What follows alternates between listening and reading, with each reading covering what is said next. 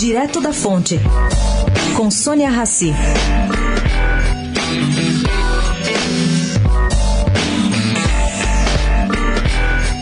Na linha de que os povos são sempre melhores que seus governantes, um grupo de turistas, incluindo essa colunista que fala aqui, passeou por quase duas semanas pelo Irã, se deparando com uma gente amável, solícita e muito simpática. Muito longe da agressividade e violência dos seus governantes, ou do Hezbollah, o temido grupo apoiado pelo país de maioria xiita. Bom, nas diversas cidades visitadas, locais pediam para tirar fotos com os estrangeiros, agradecendo a visita e se prestando a ajudar com informação ou mesmo se dispondo a acompanhar o turista.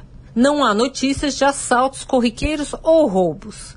E nas lojas, diferentemente do mundo árabe, os irianos, cá entre nós, são persas, gente, que isso é uma coisa muito diferente. O costume da pechincha não é assim usual. O fato é que, mesmo antes do anúncio da saída dos Estados Unidos do acordo nuclear, o Irã ainda sofria sanções, depois de um início de uma melhora na era Obama.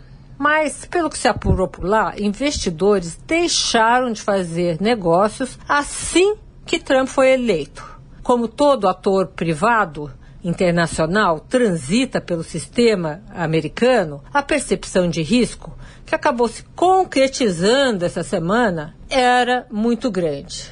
E agora será ainda maior. Sônia Raci, direto da fonte para a Rádio Eldorado.